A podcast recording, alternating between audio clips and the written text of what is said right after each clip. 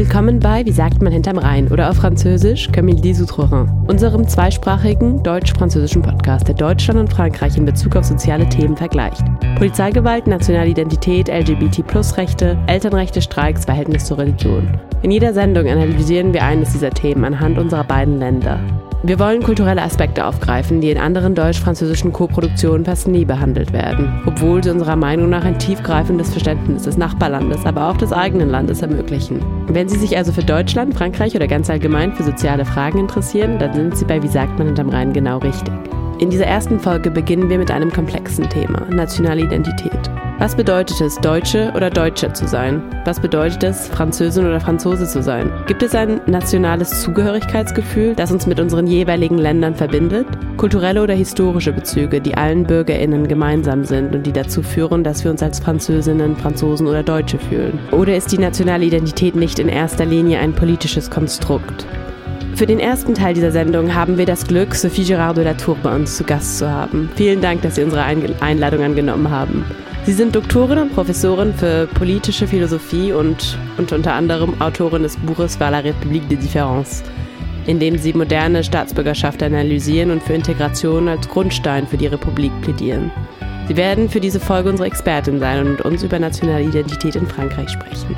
Lassen Sie uns direkt in das Thema einsteigen. Meine erste Frage dient der Begriffserklärung. Und zwar sie lautet, was ist der Unterschied zwischen französischer Identität und französischer Staatsangehörigkeit?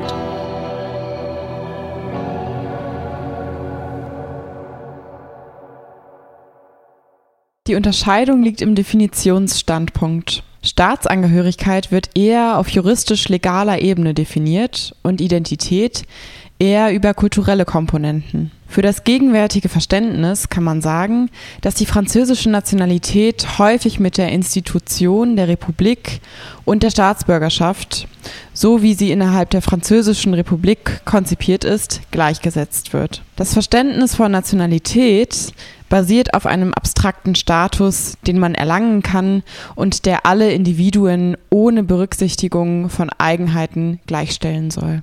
Nationalität hat also etwas mit dem rechtlichen Status als Staatsangehöriger zu tun. Also alle verfügen über die gleichen Rechte wie alle anderen. Eine Schwierigkeit dieser Konzipierung von Nationalität ist, dass sie zu inhaltsleer ist, um eine Gemeinschaft zu schaffen. Staatsbürgerinnen haben nichts, um sich untereinander verbunden fühlen zu können.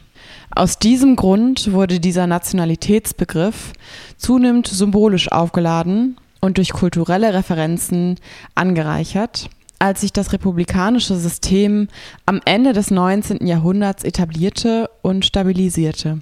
Dieses Herstellen von Gemeinsamkeit konkretisiert sich in bestimmten vom republikanischen Staat eingeführten Maßnahmen, insbesondere in der Sprachenpolitik der Vereinheitlichung. Die zentralistische Sprachpolitik setzte die französische Sprache in Regionen, in denen bisher andere Regionalsprachen praktiziert wurden, unter Zwang durch. Der Begriff der Nationalität ist ein Rechtsbegriff, der die Gruppe der französischen Staatsbürger definiert. Er reicht aber nicht aus, um eine Gemeinschaft zu bilden oder sich als Französin oder Franzose zu fühlen. Deshalb wurde und wird diese Nationalität mit kulturellen Bezügen verknüpft um so eine gemeinsame Kultur zu kreieren.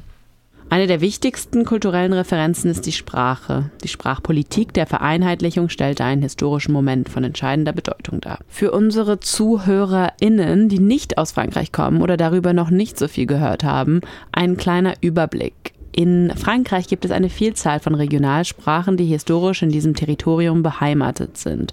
So gibt es zum Beispiel Baskisch, Bretonisch, Korsisch, Pikardisch, Elsässisch, aber auch die Kreolsprachen von Martinique, Guyana, Réunion. Das sind Minderheitssprachen, die nicht als Amtssprache anerkannt werden.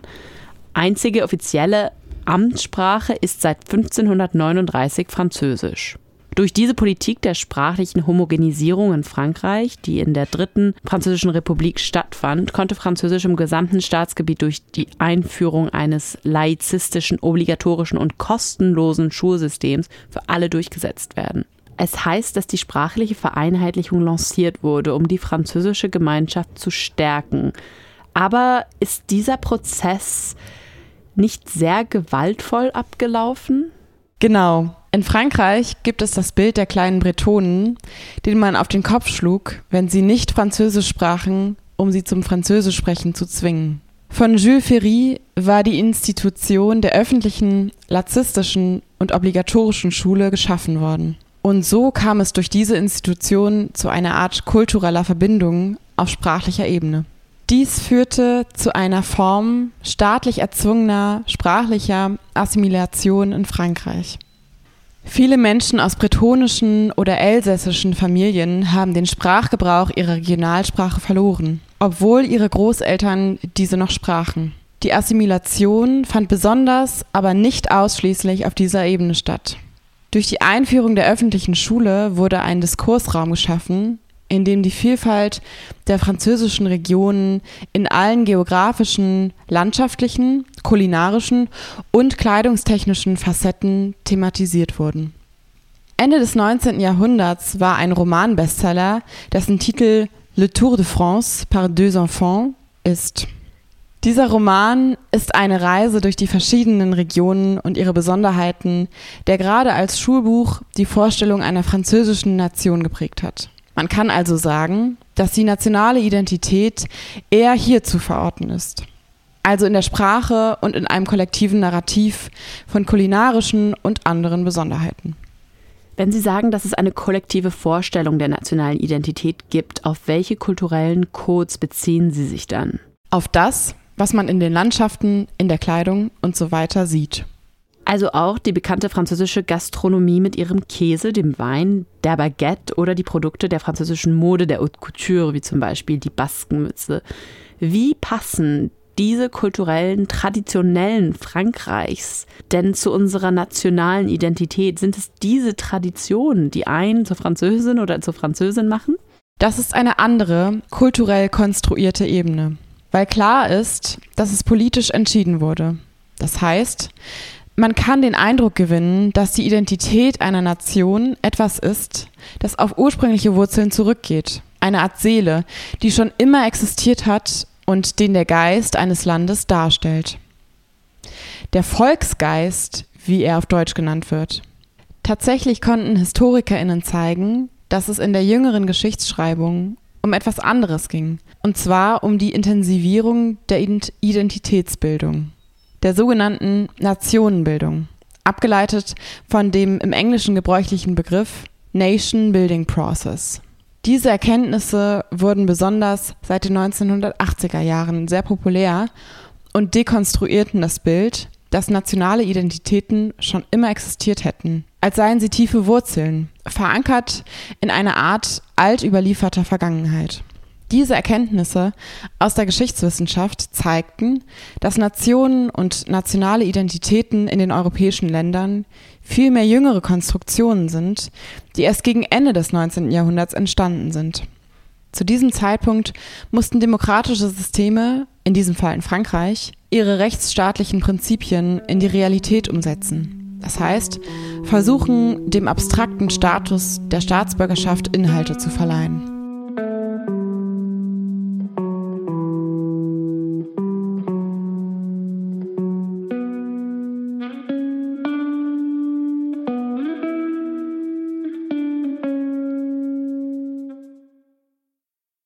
Zusammenfassend lässt sich sagen, dass die französischen kulturellen Codes, die in unserer kollektiven Vorstellung verankert sind, konstruiert sind. Um bei den Klischees zu bleiben, es wird suggeriert, dass uns Wein und Käse seit jeher französisch fühlen lassen, dass das die uralten Wurzeln sind, die den Kern unserer Identität ausmachen. Wenn man sich die französische Geschichte ansieht, wird jedoch deutlich, dass durch Gesetze und politische Entscheidungen eine künstliche Einheit gefördert wurde, die zum Ziel hatte, eine Nation, ein gemeinsames Volk zu schaffen, angefangen bei der Sprache. Diese französische Identität wurde also weitgehend erst während der Dritten Republik definiert. Parallel zu dieser politischen Konstruierung der nationalen Identität ist bei BürgerInnen nach und nach eine verstärkte Verbundenheit zu Frankreich zu bemerken. Der Beginn eines Gefühls, Franzose oder Französin zu sein. Was die Forschung der Soziologie jedoch auch zeigt, ist, dass diese Ausdrucksformen von nationaler Verbundenheit keineswegs mit altertümlichen Traditionen verbunden sind, sondern vielmehr mit den sozialen Rechten und Errungenschaften der Dritten Republik.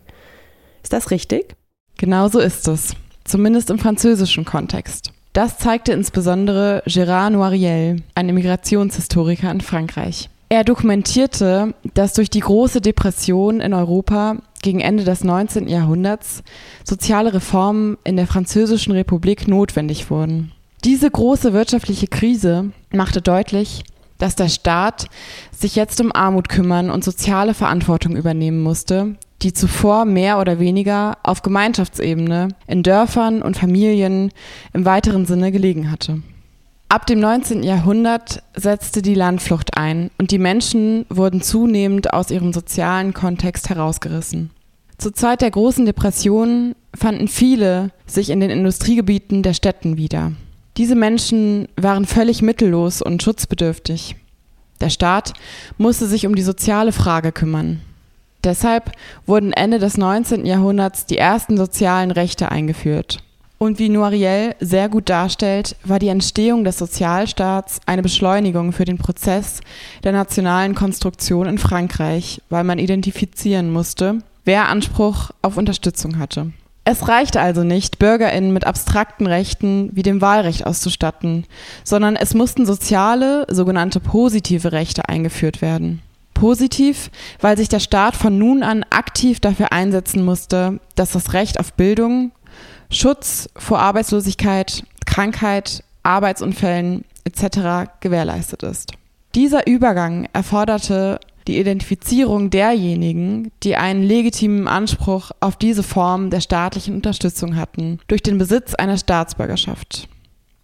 Noiriels These ist, dass die Entstehung des Sozialstaats erforderte, dass die Staatsangehörigkeit nicht nur ein abstraktes Rechtsprinzip blieb. Wenn man also eine Nation von Bürgerinnen bildet, in der es per se darum geht, Rechtsgleichheit zu bekräftigen, dann kann diese Formel universell in jedem kulturellen Kontext funktionieren. Jedoch ist jede Gemeinschaft von Staatsbürgerinnen anders als andere. Wer sich als französische Staatsbürgerin fühlt, fühlt sich nicht als spanische Staatsbürgerin, nicht als italienische oder deutsche Staatsbürgerin. Was der Staatsbürgerschaft eine kulturelle Nuancierung hinzufügt, ist eben die Tatsache, dass man sich mit einer bestimmten Kultur identifiziert, die man verinnerlicht hat. Diese kulturelle Verinnerlichung erfolgt in Frankreich sowohl durch das kollektive Narrativ, das ich vorhin erwähnt habe, und durch sprachliche Angleichung. In anderen Kontexten kann das ganz anders sein, aber im Falle Frankreichs war sprachliche Assimilation maßgeblich. Hinzu kommt die rechtsstaatliche Ebene, die eine Form sozioökonomischer Solidarität bewirkt. So wird Französisch sein sehr konkret. Mit dem Selbstverständnis Französin oder Franzose zu sein, geht ein Bewusstsein einher, dass es eine Form staatlichen Schutzes gibt und ab diesem Moment identifiziert man sich verstärkt mit diesem Staat, der zur Quelle von Solidarität wird. Dieser Schutz drückt sich dann zum Beispiel in der Sozialversicherung aus? Ganz genau. Auch wenn die Sozialversicherung als solche erst etwas später, nach dem Zweiten Weltkrieg, eingeführt wurde. Die sozialen Grundrechte, die gegen Ende des 19. Jahrhunderts eingeführt wurden, waren in ihrem Bestreben, die Bevölkerung zu schützen, weit weniger ambitioniert als die Sozialreformen, die nach dem Zweiten Weltkrieg durch den Nationalen Widerstandsrat durchgeführt wurden. Aber die Grundidee einer Solidargemeinschaft auf staatlicher Ebene ist dort bereits angelegt. Der Staat wird so zum Akteur, der nicht nur die zivilrechtliche Gleichstellung aller garantieren soll, was eine eher formale Gleichsetzung ist, sondern auch für die soziale Gleichstellung. Das heißt, die materielle Absicherung aller Bürgerinnen sorgen muss. Wir haben also bereits zwei Elemente, die uns eine Idee von der französischen Identität geben, die wir zu definieren versuchen. Wir können festhalten, dass das, was uns als Französinnen eint, ist erstens die Sprache ist, die sich infolge des bewussten Vereinheitlichungsprozesses in der Geschichte Frankreich durchgesetzt hat. Und zweitens die sozialen Rechte, die vor allem während der Dritten Republik erworben wurden, als die Schule für alle und das Streikrecht eingeführt wurde und Kinderarbeit eingeschränkt wurde. Heute zählen natürlich auch die Sozialversicherung und der bezahlte Urlaub zu den Errungenschaften. So ist Französisch sein oft mit einem starken sozialen Schutz durch den Staat verbunden. Und das ist ein wichtiger Gedanke, wenn ich auf das zurückkomme, was Sie vorhin angesprochen haben, und zwar die Idee einer uralten französischen Kultur, die fest in unserer Tradition verankert ist. In den Köpfen vieler Menschen fängt sich diese Idee. Für viele bedeutet Französisch sein das Frankreich der Region mit fast gallischen Merkmalen. Ein sehr anschauliches Beispiel sind die Wahlkampfvideos von Eric Zemmour und Er war Präsidentschaftskandidat der extrem Rechten und seine Wahlkampfvideos sind ein Sammelsurium dieser fast schon altertümlichen Referenzen. Das Schlimme daran ist, dass das in gewisser Weise auch funktioniert hat. Warum geht das im Jahr 2023 immer noch? Dies hängt zum Teil mit einer Geschichtsvergessenheit zusammen, wodurch die zentrale Rolle der Einwanderung beim Aufbau des gegenwärtigen Frankreichs ausgeblendet wird. Man muss wissen, dass Frankreich im Gegensatz zu Deutschland einen frühzeitigen demografischen Wandel erlebt hat und aufgrund des Ersten Weltkriegs einen drastischen Rückgang der Zahl junger Männer verzeichnete. Aus diesen beiden Gründen war schon sehr früh, seit dem Ende des 19. Jahrhunderts, ein riesiger Bedarf für Einwanderung vorhanden. So wurde Frankreich zu einem der ersten westeuropäischen Länder, die Ende des 19. und Anfang des 20. Jahrhunderts in großer Zahl ausländische Arbeitskräfte importierten, also viel früher als seine Nachbarn, wie zum Beispiel Deutschland. Nur wurde das völlig aus dem kollektiven Gedächtnis gestrichen, wie Gérard Noiriel in seinem Buch Le Creuset Français über die Immigration in Frankreich schreibt. Er stellt dort einen kleinen Vergleich an. In den Vereinigten Staaten, wo es gegen Ende des 19. und Anfang des 20. Jahrhunderts ebenfalls einen enormen Zustrom von Einwanderinnen gab, konnten sich diese Menschen als diejenigen verstehen, die dort ein neues Land mitgestalteten. Die USA sind ein Land, das sich in seinem Selbstverständnis als Einwanderungsland sieht. Für diese Pionierinnen gibt es in den USA ein Museum, das diesen Gründungsgeist feiert. In Frankreich gab es in etwa die gleichen demografischen Einwanderungsströme, derer die kamen und das heutige Frankreich aufgebaut haben, weil es vor Ort keine Arbeitskräfte gab. Hier gibt es kein Museum. Noiriel schlägt vor, dass sich beispielsweise das Immigrationszentrum in Toul in Zentralfrankreich gut als Museum eignet, weil es in etwa der Funktion von Ellis Island in den USA entspricht und dort in etwa die gleiche Zahl an Migrantinnen durchkam.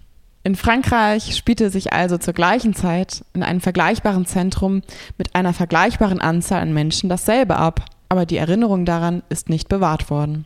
Das Frankreich, das in den Videos von Eric Seymour verherrlicht wird, ist in der Tat typisch für den Verschleierungseffekt. Dieser basiert auf dem romantisierten Frankreich, das in Tour de France par deux enfants beschrieben wurde.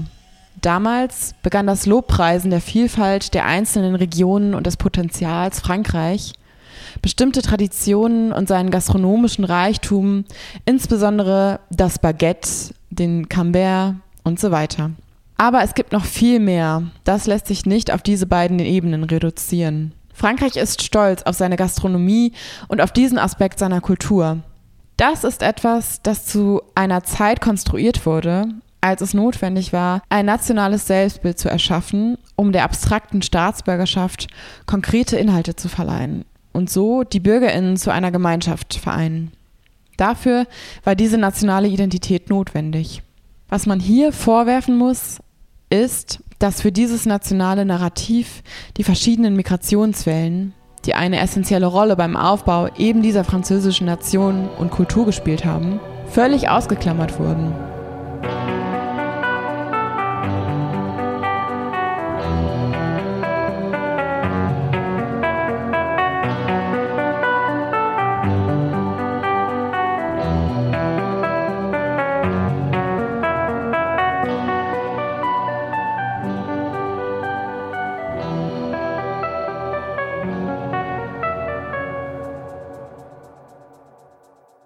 Noiriel führt als Beispiel Gambetta an, einen wichtigen Politiker der dritten französischen Republik. Dieser hatte italienische Wurzeln und war ein rhetorisch begabter Politiker. Er hielt großartige Reden in der Nationalversammlung, die die Massen begeisterten. Seine Art, Reden zu halten, ist von einer Art italienischem Geist beeinflusst, der in die französische Kultur eingeflossen ist. Diese Form kultureller Hybridität findet sich häufig in Grenzregionen wieder, in denen Migration über Landesgrenzen stattfand, wie zum Beispiel in der Region um Nizza. Diese Formen kultureller Hybridisierung wurden in, Betracht, in der Betrachtung ziemlich vernachlässigt, zugunsten der Idee nationaler Verwurzelung, die in den Vordergrund gestellt wurde. Woher kommt diese Fokussierung auf Verwurzelung? Warum halten wir so stark daran fest? Das geht zu großen Teilen auf einen Historiker namens Paul Vidal de la Blache zurück, der ein Buch über die Charakterisierung der Französinnen in Verbindung mit ihrer geografischen Umgebung geschrieben hat und der als erster die Theorie einer Verwurzelung vertreten hat. Seiner Meinung nach besteht die Besonderheit der französischen Kultur und der Identität Frankreichs darin, dass in jeder Region eine Verwurzelung der bäuerlichen Bevölkerung mit den Besonderheiten ihrer Landschaft stattfindet. Eine spezifische Art des Anbaus, der Boden- und der Ressourcennutzung, die sich in der Ernährung fortsetzt. So wäre die Verwurzelung etwas Archaisches, etwas spezifisch Französisches, wie es die Historiker und Geographen Ende des 19. Jahrhunderts zu beschreiben versuchten.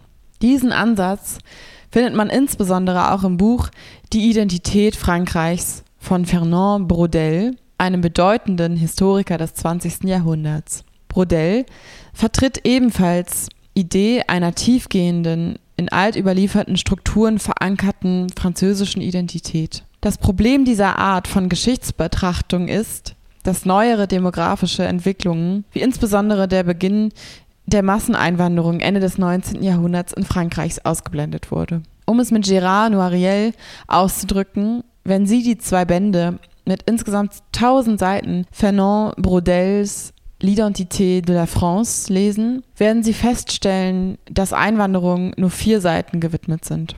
Von Noiriel gibt es einen sehr schönen Ausdruck, um diese Verweigerung zu beschreiben, nämlich den Ausdruck des Nicht-Gedenkorts. Die Immigration in Frankreich ist demnach so ein Nicht-Gedenkort, das heißt im Grunde ein Nichtort, vor allem im physischen, geografischen und landschaftlichen Sinne.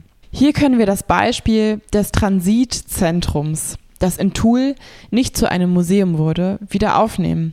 Denn es gibt in Frankreich keinen Erinnerungsort, der die unverzichtbare Rolle, die Einwanderung beim Aufbau des heutigen Frankreichs gespielt hat im kollektiven Gedächtnis verankert. Aber auch in rechtsstaatlicher Hinsicht ist Migration ein Nicht-Gedenkort, eine fehlende Gerechtigkeit, denn diese Menschen haben fundamental zum Aufbau Frankreichs beigetragen. Die Zahlen sind an dieser Stelle beeindruckend, denn wenn es keine Immigration gegeben hätte, wäre Frankreich im Grunde genommen ein Agrarland geblieben. Es hätte sich nicht industrialisieren können, nicht zu der modernen Großmacht entwickeln können, die es heute ist. Nur steht das, wie Noriel sagt, nirgends in den Lehrbüchern. Niemand spricht darüber, weil es eben diesen Nichtort gibt. Der Ausdruck Nicht-Gedenkort bekommt durch diese Form der Anerkennungsverweigerung eine moralische Konnotation. Das heißt, Seymour führt diese Anerkennungsverweigerung gegenüber der EinwandererInnen in Frankreich fort.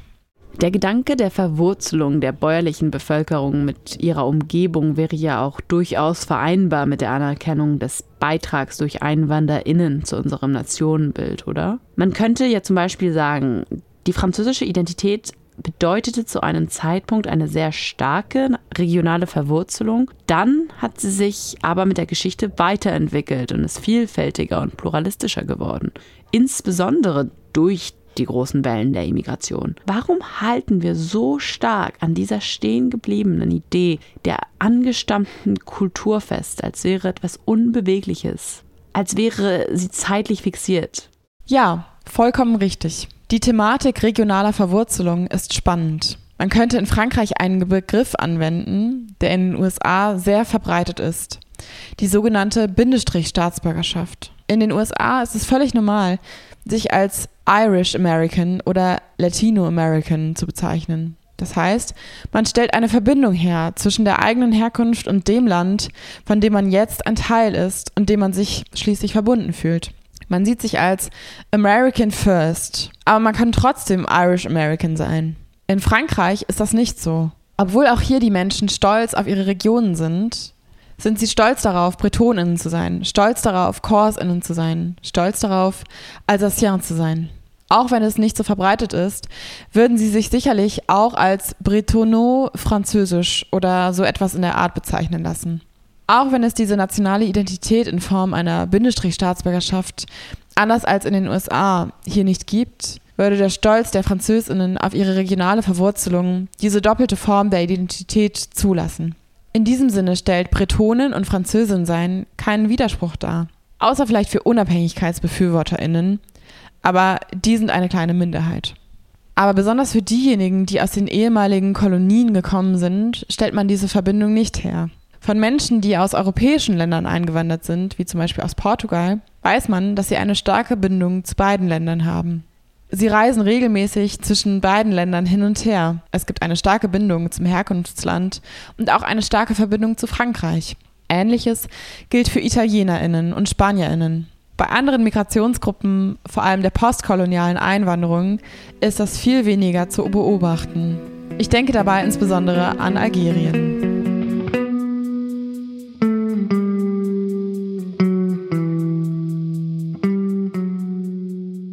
Warum kann man nicht ebenso stolz darauf sein, Franco-Algerier-In zu sein, wie Franco-Breton-In? Das hängt natürlich mit der Herrschaft und politischen Unterdrückung in der Kolonialisierung Algeriens zusammen. Der Weg zur Unabhängigkeit von Frankreich war so gewaltvoll, dass die Wunden bis heute nicht verheilt sind. Die für lange Zeit ungleichen Kräfteverhältnisse zwischen beiden Staaten spielen hier eine entscheidende Rolle, weshalb Franco-Algerierinnen und Franco-Bretoninnen nicht auf derselben Stufe stehen können. Ist es nicht ein wenig paradox, dass die Region andauernd mischt stolz präsentiert werden, während im Zuge der sprachlichen Homogenisierung ein Teil ihrer Kultur in gewisser Weise zerstört wurde? Ja, da stimme ich Ihnen vollkommen zu. Durch die Art und Weise, in der sich die Französische Republik noch vor der sprachlichen Homogenisierung herausgebildet hat, also zum Beispiel durch die Niederschlagung der Aufstände in der Bretagne, gibt es viele französische Regionen, in denen der Pariser Zentralismus und der autoritäre Jakobinismus sehr schlecht angesehen sind, weil das für die Unterdrückung regionaler Kultur und Sprache und letztendlich politischer Haltungen steht. Denn Zentralismus steht für die kulturelle Unterdrückung, die insbesondere durch die sprachliche Homogenisierung in vielen Regionen ausgeübt wurde. Darin liegt also durchaus eine gewisse Ironie, dass jetzt die Vielfalt der Regionen beweihräuchert wird, die man vorher zerstört hat. Das könnte man als eine Art Folklorisierung bezeichnen. Das erinnert ein bisschen an ihr Beispiel vorhin mit dem Baguette und dem Rotwein. Jede Region steht für ein bestimmtes Produkt, ganz nach dem Motto, jede Region hat oder kann etwas Besonderes. Im Supermarkt wird dann jede Region mit einem Nahrungsmittel gleichgesetzt. Die Normandie mit dem Camembert zum Beispiel. Es findet hier also eine Folklorisierung der Kultur statt. Ich weiß nicht, ob regionale Vielfalt in Deutschland einen ähnlichen Stellenwert hat. Aber in Frankreich ist die nationale Identität sehr stark mit diesen folkloristischen Zügen verbunden. Ich versuche mal, die bisherigen Erkenntnisse zusammenzufassen. Erstens, es gibt ein Paradox. Obwohl wir in gewisser Weise unsere Regionen zerstört haben, indem wir vor allem sprachliche Assimilation auf nationaler Ebene durchgeführt haben, wird die Diversität unserer Regionen gefeiert. Und zweitens, es gibt ein ausgeprägtes regionales Selbstbewusstsein. BretonInnen, KorsInnen und BaskInnen fühlen sich ihrer Region zugehörig. Neben diesem rationalen Zugehörigkeitsgefühl, neben diesem regionalen Zugehörigkeitsgefühl fühlen sie sich auch als Französinnen, was keinen Widerspruch darstellt. Dieses Gefühl der doppelten Zugehörigkeit funktioniert gut in der Beziehung Region zu Frankreich. Sie funktioniert aber überhaupt nicht, wenn Menschen ein Herkunftsland im postkolonialen Raum haben. So zum Beispiel für französische StaatsbürgerInnen, die sich als französisch und senegalesisch, französisch und algerisch wahrnehmen. Ja, ich denke, da gibt es zwei Dinge, die sich zwar überschneiden, aber dennoch unterschieden werden müssen. Dass Menschen, die aus dem Senegal oder aus Algerien kommen, nicht mit Menschen aus der Bretagne oder Korsika auf die gleiche Stufe gestellt werden, ist Rassismus. Rassismus ist wirkmächtig und erklärt, warum Einwandererinnen mit weißer europäischer Herkunft anders integriert wurden als Einwandererinnen mit postkolonialer, schwarzer Herkunft. Das ist der Hauptgrund, der meiner Meinung nach für sich betrachtet werden muss. Und das, was Sie ansprechen, nämlich die Ablehnung Kommunitarismus, dass man den kulturellen Partikularismus zugunsten des republikanischen Universalismus ablehnt, das kann auch Bretoninnen, Katalaninnen und so weiter betreffen. Denn man darf nicht vergessen, dass Frankreich zu den wenigen Ländern der EU gehört, die sich geweigert haben, die Charta der Regional- und Minderheitensprachen zu unterzeichnen. Das heißt, in Artikel 2 der französischen Verfassung steht, dass Französisch die Sprache der Republik ist. Das ist ein Spezifikum für Frankreich und steht im Zusammenhang mit der sprachlichen Assimilation, die ich vorhin erwähnt habe. Viele demokratische Länder, wie die USA, haben in ihrer Verfassung keinen Verweis auf die Amtssprache. Dieser Artikel 2, der Französisch als alleinige Amtssprache festlegt, ist eine Besonderheit in Frankreich. Das bedeutet, es wäre verfassungswidrig, wenn Frankreich die eben genannte Charta des Europarats über Regional- und Minderheitensprachen unterzeichnen würde und der Artikel in der Verfassung geändert werden müsste. Was genau steckt denn in dieser Charta? Diese Charta definiert die sprachliche Vielfalt als Bereicherung und vor allem als Erbe der Menschheit. Der Europarat verpflichtet sich daher, sie zu erhalten und zu fördern. Staaten, die diese Charta ratifiziert haben, müssen also zunächst die existierenden Minderheitensprachen in ihrem Territorium erfassen und dann die Mittel zur Verfügung stellen, um diese Sprachen in Schulen zu unterrichten um Schulen mehrsprachig zu beschildern und die Sprachen in den entsprechenden Regionen zu verbreiten. Es handelt sich also um eine Form staatlich subventionierter Förderung von Sprachenvielfalt auf Grundlage ihrer Definition als kulturelles Erbe der Menschheit. Das erklärt auch, warum es die Académie Française gibt, eine sehr restriktive Instanz. Einerseits wird eine Art universeller Staatsbürgerschaft propagiert, andererseits wird diese mit kulturellen Inhalten beladen. In diesem Fall wird definiert, französische Staatsbürgerinnen sind französischsprachig. Das wird dann politisch umgesetzt. Sobald jemand von dieser offiziell vom Staat festgelegten kulturellen Norm des Französischsprechens abweicht, wird man ihm oder ihr auf die Finger klopfen und sagen, das entspricht nicht unserem republikanischen Geist. Sie verfassen hier die offiziell anerkannte kulturelle Identität.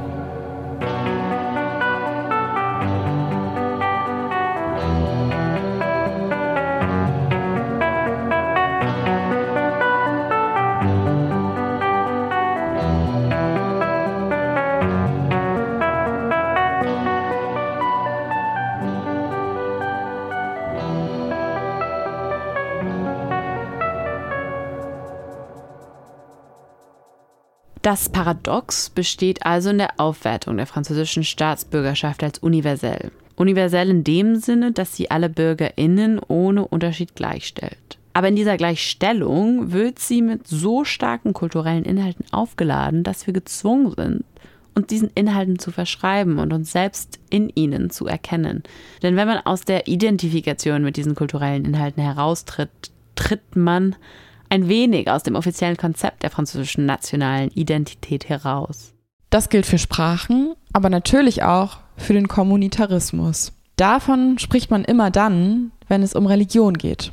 Der Begriff dient fast ausschließlich dazu, Musliminnen in Frankreich an den Pranger zu stellen. In der Regel werden muslimische Gemeinschaften gemeint. Und hier schließt sich der Kreis zum Postkolonialismus. Das heißt, durch den französischen Antikommunitarismus kommt die spezifisch französische Sicht des Laizismus zum Ausdruck. Laizität werden wir in einer separaten Episode noch genauer unter die Lupe nehmen. Aber kurz zur Einordnung. Was ist die spezifisch französische Vorstellung von Laizität? Laizität ist die Idee, dass BürgerInnen das Recht haben, an die Religionen zu glauben, die sie möchten. Der Staat muss neutral sein, um die Gleichbehandlung aller Religionen zu gewährleisten. Die Etablierung der Laizität in Frankreich bestand in einem sehr heftigen Kampf gegen die katholische Kirche in der Anfangszeit der Ersten Republik. Die katholische Kirche vertrat monarchistische Strömungen und verfügte über viel Macht. Vor allem war sie im Bildungssystem zentral verankert. Die meisten Schulen waren privat. Die Haltung der Kirche wurde von Lehrerinnen übernommen und viele von ihnen waren Priester. Bei der Republiksgründung und der Einführung eines republikanischen Schulsystems musste man sich dann vom Einfluss des Klerus befreien. Der antiklerikale Kampf suchte also die Bürgerinnen vor dieser religiösen Autorität zu befreien, die unter dem absolutistischen Ancien Regime über sie ausgeübt wurde. Mit dem Laizismus ist in Frankreich daher eine sehr kämpferische Haltung verbunden. Man musste den Menschen beibringen, sich vom Joch der Religion zu befreien. Um die Republik zu erhalten, musste der Einfluss der Kirche gebrochen werden. Das führte zu einer antireligiösen, quasi atheistischen Haltung. Aus diesem Grund kann Laizität in Frankreich in etwas umschlagen, das manchmal als Laizismus bezeichnet wird. Die Durchsetzung der Laizität in Frankreich in der Anfangszeit der Republik hat sich als sehr problematisch herausgestellt. Ist das auch der Grund, warum, nationale, warum nationale und religiöse Identität so strikt getrennt werden? Ist das der Grund, warum nationale und religiöse Identität so strikt getrennt werden? Genau. Die Geschichte dieser sehr kämpferischen Form des Laizismus ist in der französischen republikanischen Philosophie verankert. Vor allem Jean-Jacques Rousseau spielt hier eine sehr wichtige Rolle, der ein gewisses Misstrauen gegenüber der Gesellschaft forderte.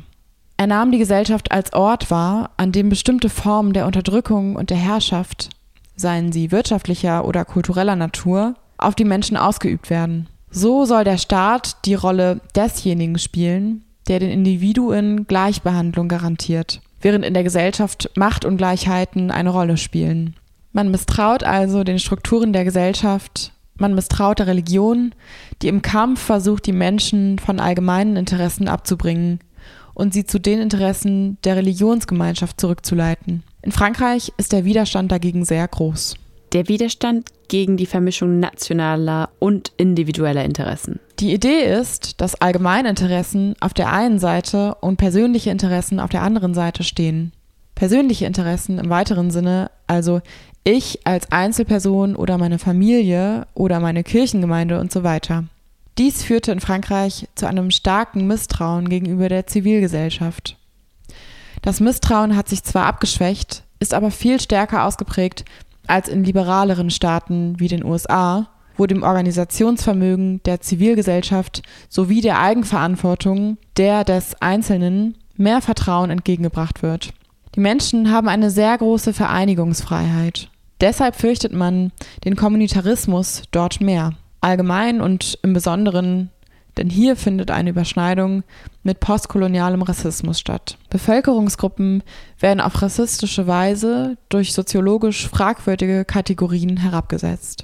Muslimischer Kommunitarismus aus soziologischem Blickwinkel betrachtet kann mit den Begriffen, die medial kursieren, nicht festgestellt werden. Das ist also eher ein Mechanismus, um Menschen zu disqualifizieren und sie an ihren Status als Beherrschte zu erinnern. Und das tun wir in einer Sprache, die republikanisch und akzeptiert ist, wenn Sie verstehen, was ich meine.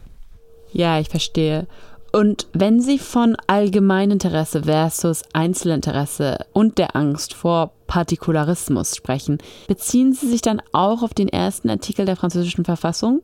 Der lautet nämlich, Frankreich ist eine unteilbare, laizistische, demokratische und soziale Republik. Sie gewährleistet die Gleichheit aller Bürger vor dem Gesetz ohne Unterschied der Herkunft, der Rasse oder der Religion. Sie respektiert alle Glaubensrichtungen. Ihre Organisation ist dezentral. Ja, teilweise.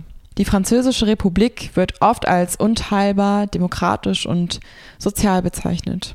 Der Zentralismus dient vor allem dazu, das erste Attribut unteilbar zu qualifizieren.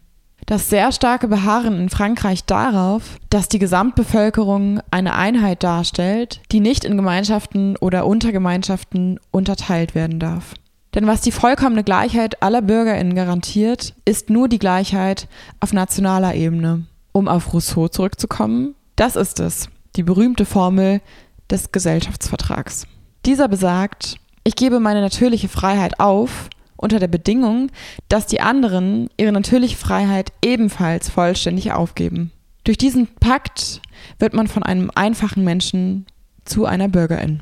Alle stehen dann in einem vollkommen egalitären Verhältnis zueinander. Die bürgerliche Freiheit, die dazu führt, dass wir nur eine Gesetzgebung akzeptieren, die wir als gleichberechtigte Bürgerinnen akzeptiert haben. Diese Gesetzgebung soll uns von allen Übeln befreien, die es in der Zivilgesellschaft gibt. Also die Abhängigkeit der Unterwerfung Einzelner gegenüber den Reichsten, den Mächtigsten, den Angesehensten etc. Dieser sehr republikanische und rousseauistische Glaube an die Einheit und Unteilbarkeit des Volkes entspringt der Idee, dass es einen vollkommen egalitären Status gibt, den die Bürgerinnen haben, wenn sie sich als reine Bürgerinnen betrachten. Das heißt, ohne Rücksicht auf ihre soziale Stellung, ihr Einkommen, ihr Vermögen, ihren Reichtum, ihr Prestige, ihre Herkunft, ihr Geschlecht. Erst wenn sie sich nur als Bürgerinnen verstehen, gelingt es ihnen, ein Volk zu bilden. Diese Idee der Unteilbarkeit des Volkes ist nicht ganz einfach zu verstehen, aber sie ist grundlegend im theoretischen Gründungsakt bei Rousseau. Das neue Ich, das in mir erscheint, ist das Kollektiv und das Kollektiv ist das Volk. Es gibt in Frankreich also eine große Furcht vor Partikularisierung weil man insbesondere durch Rousseau in dieser sehr philosophischen Tradition verwurzelt ist, nach der man sich vollständig von seinen Partikularismen lösen muss, um ein reiner Bürger mit absoluter Gleichheit zu werden. Obwohl der Artikel 1, der besagt, dass die Republik Gleichheit aller Bürger vor dem Gesetz ohne Unterschied in Herkunft, Rasse oder Religion gewährleistet, von der Idee her schön ist, ist das nicht ein bisschen utopisch? Denn in der Praxis gibt es ja soziale Machtverhältnisse und Diskriminierungen.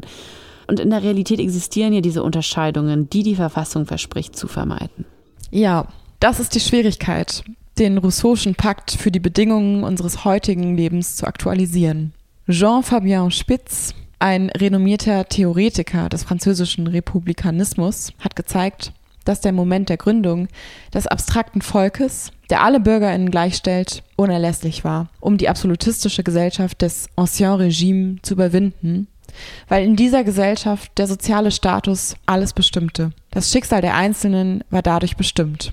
Die Ständegesellschaft. Ja, genau die Ständegesellschaft. Also eine hierarchische Einteilung in drei soziale Gruppierungen. Den Klerus, die Aristokratie und den dritten Stand. Und selbst innerhalb des dritten Standes waren die sozialen Bedingungen keineswegs gleich.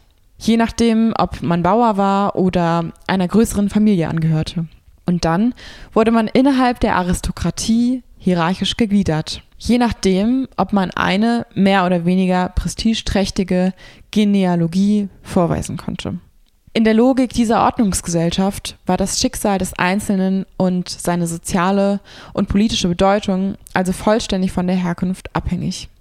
Diese Ordnung wurde durch die großen demokratischen Revolutionen in Frankreich, natürlich durch die Französische Revolution und die Abschaffung des Feudalwesens aufgebrochen. So entstand die Vorstellung, dass alle Bürgerinnen gleich sind, unabhängig von ihrer Herkunft oder ihrem Stand. Das war ein bedeutsamer Schritt, um die hierarchischen Strukturen der aristokratischen Gesellschaft zu überwinden, war es grundlegend, die Gleichheit und Würde der Menschen zu verankern. Man ist vom Prinzip des Ansehens zum Prinzip der Würde übergegangen. Und Würde ist universell. Alle Bürgerinnen sind mit der gleichen Würde ausgestattet. Es war eine moralische Revolution, da der arme Bauer, der sein Land pflügt, den gleichen moralischen Wert haben sollte wie der Aristokrat, der in einer Kutsche vorbeifährt. Das war ein stark emanzipatorischer Akt. Okay, also ist die Ablehnung von Partikularismen in Frankreich vielleicht auch deshalb so stark, weil die Art der Überwindung der Ständegesellschaft und der Aufbau der Republik darauf beruht, Unterschiede auszuklammern. Darum ist vielleicht auch ein sehr starker Fokus darauf, Partikularismen beiseite zu schieben. Trotzdem gibt es in unseren Gesellschaften, die sich als egalitär und demokratisch bezeichnen, natürlich viele Bürgerinnen zweiter Klasse, die etwas weniger gleich sind als andere, wie es ein Humorist mal formuliert hat. Denn Frauen haben zwar das Wahlrecht und das Recht zu studieren, sie sind aber weniger auf den Führungspositionen, besitzen weniger, verdienen weniger, leben häufiger in prekären Verhältnissen. Dasselbe gilt für alle Minderheiten. Menschen, die wegen ihrer Hautfarbe stigmatisiert werden, Menschen mit Behinderungen, queere Menschen. Das sind neue Formen der Ungleichheit. Diese werden als Diskriminierung bezeichnet, um aufzuzeigen, dass Menschen trotz formal gleicher Rechte nicht gleich behandelt werden, wie es eigentlich der Fall sein sollte. Das erfordert, dass die Idee der republikanisch-demokratischen Gleichheit kritisch überdacht wird. Dabei sollten wir uns auf all das stützen, was uns die Sozialwissenschaften lehren, um zu versuchen, Gleichheit zu realisieren, anstatt sie zu einem Mantra zu machen, einem abstrakten Prinzip, das keine Wirksamkeit hat. Das ist interessant, denn als ich die kulturellen Codes und die Klischees recherchiert habe, die man im Ausland mit FranzösInnen verbindet, stach eine Idee besonders hervor. Und zwar das, und zwar, dass Frankreich das Land der Revolution ist, dass die FranzösInnen ein Volk sind, das leidenschaftlich für seine Rechte kämpft, das auf die Straße geht, um seine Unzufriedenheit auszudrücken und seine Rechte einzufordern. In der internationalen Presse steht häufig, dass man in Frankreich, wenn man mit einem Gesetz oder etwas anderem nicht einverstanden ist, diesen Reflex hat, zu protestieren und auf der Straße seinen Unmut ausdrückt. Das ist ja tatsächlich ein kulturelles Erbe, das in unserem nationalen Narrativ ziemlich positiv bewertet wird, auch von Seiten der Politik. Wenn man sich die Assoziation zu Frankreich auf der ganzen Welt anschaut, ist man sich einig, dass es sich um das Land der Menschenrechte und der französischen Revolution handelt und dieses Prestige gefällt den französischen PolitikerInnen. Nicht umsonst findet der französische Nationalfeiertag, an dem jährlich die Republik gefeiert wird, am 14. Juli statt. Das Datum bezieht sich auf den 14. Juli 1789, den Tag des Sturms auf die Bastille, ein symbolträchtiges Ereignis der französischen Revolution. Dieser Volksaufstand wird symbolisch für das Ende der absoluten Monarchie und die Einheit der französischen Nation gesehen. Und die Einheit der französischen Nation gesehen. Für mich schließen sich hier zwei Fragen an. Zwar die erste lautet, könnte man sagen, dass eines der Merkmale der nationalen französischen Identität darin besteht, dass man sehr intensiv für soziale Rechte kämpft? Und die zweite Frage lautet, ist es nicht ein wenig paradox, dass in Frankreich regionale Interessen und Minderheiten als Bedrohung für die Unteilbarkeit der Republik wahrgenommen werden, wenn sie Forderungen stellen und daher oft abgeblockt werden, obwohl man andererseits sagen müsste, dass diese Menschen für ihre Rechte kämpfen, sich letztlich so französisch verhalten, wie es nur geht. Sie stehen eigentlich in der Tradition der Fortsetzung des revolutionären Geistes, der auch von staatlicher Seite so sehr folklorisiert wurde. Ja, das ist eine zutreffende Analyse. Sie haben recht. Das ist die revolutionäre Ader. Man muss sagen, dass es eher Minderheiten sind, die sie tragen, als die politisch Verantwortlichen. Die haben unsere schönen republikanischen Prinzipien eher aufgeweicht, indem sie uns glauben ließen, es genüge zu sagen, wir leben in einer Republik, sie kennt keine Unterschiede zwischen den Bürgerinnen. Das reicht aber nicht aus, sorgt nicht dafür, dass Rassismus wie von Zauberhand aus der Gesellschaft verschwindet. Man ist also nicht in der Lage, diese Art von öffentlichem Diskurs mit tatsächlicher proaktiver Integrationspolitik der Bekämpfung rassistischer Stereotype und dem Kampf gegen Diskriminierung zu vereinen. Wenn also tatsächlich die Menschen aus benachteiligten Gruppen für gleiche Rechte kämpfen, dann sind es die, die den republikanischen Geist, den Geist der Revolution fortsetzen. Was ich an ihrer Darstellung sehr interessant finde, ist zu sagen, dass es eine nationale Identität gibt, die sich in der sozialen Mobilisierung für die eigenen Rechte findet. Auf diese Weise kann der Folklorisierung der nationalen Identität entgegnet werden, wo zwei oder drei regionale Spezialitäten oder lokale Besonderheiten präsentiert werden und man sagt, das ist Frankreich und vor allem bitte nichts anfassen. Man erhält diese Dinge, weil sie ermöglichen, dass die bestehenden Privilegien erhalten werden. Mir gefällt ihre Interpretation, die zeigt, dass sich das Konzept der nationalen Identität völlig verändert, je nachdem, was man hineinsteckt. Warum also bekommen rassistische, nationalpopulistische Reden wie von Eric Seymour so viel Zuspruch? Diese Art von Diskurs beinhaltet ein naturalistisches Verständnis nationaler Identität. Man geht davon aus, dass Frankreich schon immer so war. Man spricht von Français de souche, also Stammfranzosen oder Französinnen. Ich weiß nicht, ob man diesen Ausdruck in anderen Ländern auch verwendet. Im englischsprachigen Kontext spricht man von Native, diejenigen, die dort geboren sind. Aber de souche bzw. Stamm bedeutet mehr als das. Es bezieht sich auf eine Vorstellungswelt, die auf Vidal de la Blache zurückgeht. Der Stammfranzose hat wie eine Pflanze Wurzeln und einen Kern, eine quasi botanische Vererbungskette. Und diese Wurzeln schöpfen ihre französische Identität aus der französischen Erde. Und so macht man eine völlig antirepublikanische Unterscheidung zwischen Stammfranzosen und denen, die es eben nicht sind. Mit einer Unterscheidung insbesondere aufgrund von Hautfarbe. Ja, genau.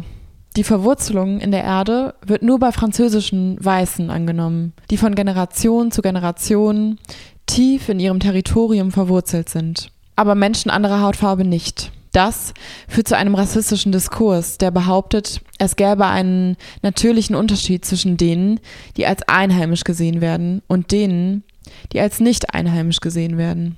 Man unterscheidet nach der Herkunft und dem Geburtsort, was der absolutistischen Logik des Ancien Regime entspricht. In der Ständegesellschaft ist es der Stand, der den politischen Status bestimmt.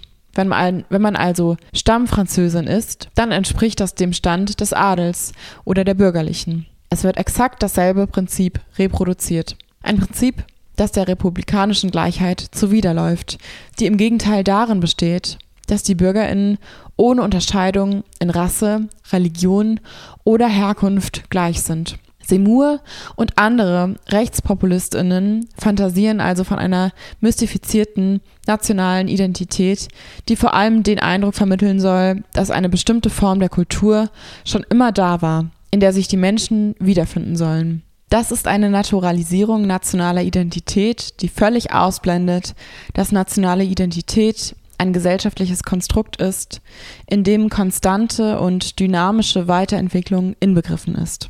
An sich kann nationale Identität wie eine lebende Sprache verstanden werden. Sie ist ständig von neuen Samen genährt, wenn wir bei der Metapher der Pflanze bleiben wollen. Jede neue Kultur, die in ein Land kommt, bringt etwas Neues mit, schlägt Wurzeln und beginnt dieses Land zu transformieren. Der starren, naturalisierenden Idee von nationaler Identität, die Seymour und Co. vertreten, muss etwas entgegengesetzt werden. Die Sozialwissenschaft liefert uns gute Begründungen dafür. Man muss ihnen die Realität entgegenhalten, denn soziale Identitäten sind veränderbar und erneuern sich ständig durch andere Menschen und Bevölkerungsgruppen. Es gab in Frankreich die Tendenz zu einem Integrationsmodell der Assimilationspolitik. Man ist der Meinung, dass man sich assimilieren müsse, um vollständig französisch zu werden. Das heißt, identisch zu werden und sich verhalten wie alle anderen. Die Metapher dafür ist Verdauung. Assimilation bedeutet, dass man, um vom französischen Organismus verdaut zu werden, eben die Merkmale dieses Organismus annehmen und mit ihm identisch werden muss. Also vor allem kulturelle Merkmale. Die Sprache, die Art und Weise, wie man sich kleidet, die Art und Weise, wie man sich im öffentlichen Raum verhält. Kulturelle Assimilation ist also eine Anweisung zur Konformität, zum Hyperkonformismus gegenüber Menschen mit anderer Herkunft.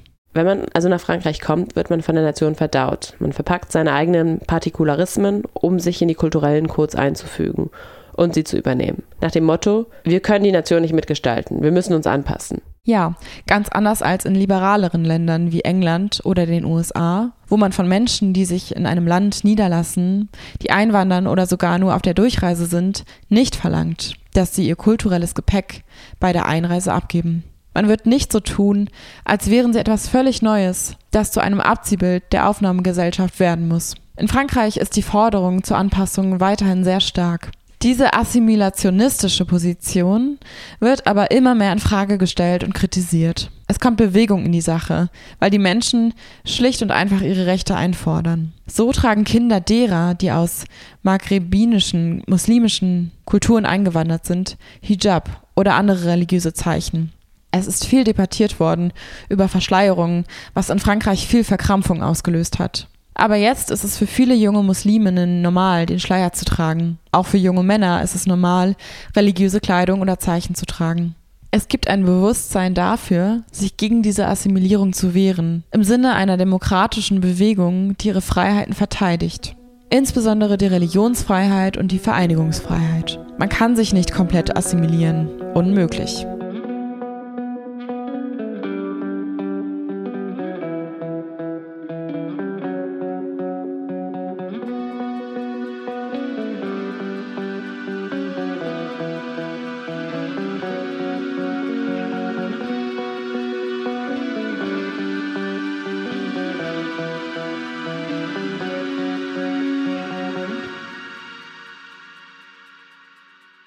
Anstatt also ein kulturelles Mosaik zu schaffen, gibt es in Frankreich einen einheitlichen kulturellen Referenzrahmen, den man sich einfügen muss. Ja, genau. Interessant, dass Sie das Bild des Mosaiks verwenden. Denn in Kanada wird es verwendet, um ihre nationale Identität zu beschreiben. Man sagt, die Nation ist ein Mosaik. In Kanada macht man sich lustig über Frankreich, also nicht die Quebeco-Kanadier.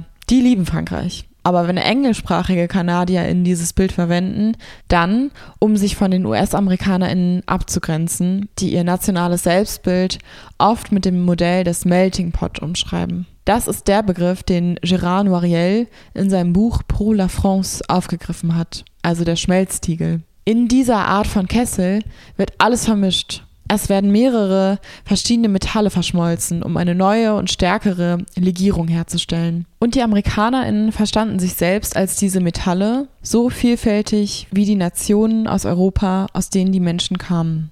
Um bei diesem Bild zu bleiben, besitzt jede nationale Kultur seine eigenen spezifischen Qualitäten, die im amerikanischen Schmelztiegel zu einer neuen Legierung verschmolzen, die stärker ist als die ursprünglichen Metalle, die amerikanische Nation. Wir sprachen vorhin von Assimilation und auch wird in Amerika Assimilation gefordert.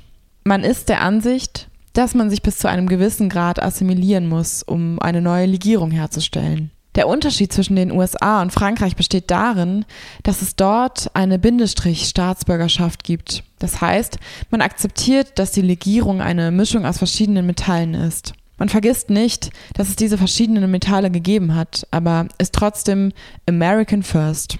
Was zählt ist, dass man diese Legierung geschaffen hat. In Kanada wiederum versteht man sich als anti-assimilatorisch. Sie sagen, die Vielfalt der Menschen, die uns zu uns kommen, ist wichtig. So steht es in Artikel 27 unserer Charta der Rechte und Freiheiten. Vielfalt ist Teil des kulturellen Erbes des Landes. Sie ist etwas Wichtiges, das es zu verteidigen, zu honorieren und zu fördern gilt. In diesem Sinne wird von den Menschen überhaupt nichts verlangt, zu erklären, dass sie Canadian First seien. Daher passt das Bild des Mosaiks. Es gibt dennoch politische Prinzipien, die bewirken, dass Menschen aus verschiedenen Kulturen eine politische Gemeinschaft bilden, sodass das Mosaik hält. Aber es gibt nicht die Idee der Verschmelzung, um eine neue Form der Nation zu schaffen. Das Bild des Mosaiks ist ziemlich plausibel, wenn man von verschiedenen Ebenen einer pluralistischen, die Unterschiede respektierenden nationalen Identität spricht. Auch der Entstehungskontext dieser Idee ist interessant, denn sie entstand als bewusster Gegenentwurf zu den USA. Zum Abschluss, wie kann man die Art der Betrachtung wechseln? Gibt es eine Alternative zu der nationalen Identität, die mit Abstammung gerechtfertigt wird und auf Assimilationslogik basiert? Das ist eine schwierige Frage. Ich denke, es hängt davon ab, auf welcher Ebene man sich bewegt. Wenn man sich zum Beispiel im politischen Diskurs befindet, denke ich, ist es besser, nicht von nationaler Identität zu sprechen. Denn das letzte Mal, dass das jemand getan hat, war Nicolas Sarkozy während der Präsidentschaftskampagne 2007, die er auch gewann. Was ihm in diesem Wahlkampf einen Vorteil verschaffte, war der Tag, an dem er sagte, ich werde ein Ministerium für Integration und nationale Identität schaffen. Es war also Sarkozy, der diese Vokabel im politischen Sprachgebrauch populär gemacht hat. Als er dann Präsident war, ließ er eine Online-Umfrage durchführen, bei der die Menschen auf ihrem Computer angeben sollten, was für sie nationale Identität bedeutete. Das sorgte für große Irritationen, weil klar wurde, wie sehr nationale Identität zu einem Sammelpunkt für rassistische Klischees geworden ist. Und viele Leute sagten, ich finde mich darin mit meiner Migrationsbiografie überhaupt nicht wieder. Man hat also festgestellt, dass nationale Identität so komplex und vielseitig ist, dass man keine einfache Definition geben kann und man sie nicht einfach verorten kann. Durch einen Blick in die Geschichte und Soziologie kann man versuchen, sie zu verstehen. Aber auch Historikerinnen und Soziologinnen sind sich uneins, was genau nationale Identität ist. Es gibt kein Evangelium, das das vorschreibt. Das ist die nationale Identität Frankreichs und der Staat wird sie verteidigen. Ich würde sagen, auf politischer Ebene ist das eher ein sensibles Thema, das man besser vermeiden sollte, da es im Allgemeinen von konservativen Parteien vereinnahmt und instrumentalisiert wird. Die stehen den Positionen von Semur näher als eine offene Debatte. Aber auf der Ebene philosophischer Ideen und grundlegender Gerechtigkeitsprinzipien, die man verteidigen kann. Denn Grundlegende Prinzipien wie allen Menschen denselben Respekt entgegenzubringen, sind der moralische Kern heutiger Demokratien. Wenn man diesen Gedanken zu Ende denkt, sollten wir Formen der kulturellen Anerkennung zulassen, die gegen die Forderungen nach Assimilation sprechen, die aus demokratischer Sicht anti-assimilationistisch sind. Denn aus demokratischer Sicht ist eine autoritäre kulturelle Assimilation absolut ungerecht. Sie soll zu einer Form des Pluralismus der nationalen Identität führen. Aber das kann nur durch die Achtung fundamentaler Rechte geschehen. Diese Antwort würde ich auf diese Frage geben.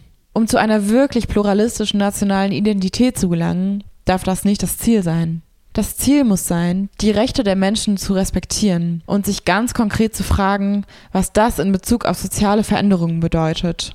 Zum Beispiel Moscheen als muslimische Gebetsorte eröffnen. Das würde die französische Landschaft verändern. Die französische Lebensmittelindustrie tut sich ebenfalls sehr schwer. Es gibt viele Leute, die sagen, jetzt werden Halal-Produkte in den Supermärkten verkauft. Das ist ein Angriff auf die Laizität. Und das wiederum zeigt, wie wenig diese Leute Laizismus verstanden haben. Ein Supermarkt ist ein privater, kommerzieller Raum, in dem die Menschen das kaufen können, was ihrem Geschmack und ihren Überzeugungen entspricht. Ein Supermarkt ist kein politischer Raum. Es gibt also keine Verpflichtungen zu religiöser Neutralität beim Warenangebot.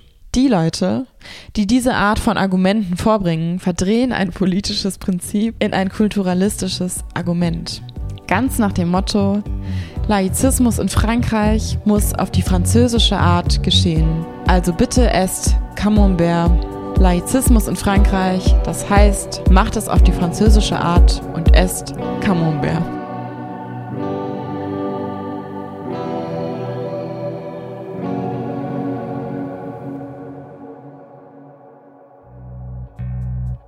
Und das ist doch ein schöner Schlusssatz. Sophie Gerard de la Tour im Namen des ganzen Teams, vielen Dank, dass Sie sich bereit erklärt haben, unsere Fragen zu beantworten. Sie haben uns viele Denkanstöße gegeben, um den komplexen Begriff der nationalen Identität in Frankreich besser verstehen zu können. Vielen Dank auch an unsere ZuhörerInnen. Wir hoffen, dass Ihnen dieser erste Teil der Sendung gefallen hat und dass Sie es kaum erwarten können, zu erfahren, wie es auf der anderen Seite des Rheins um die nationale Identität bestellt ist. Im zweiten Teil geht es nun nach Deutschland. Sie können diesen zweiten Teil gleich hier unten finden.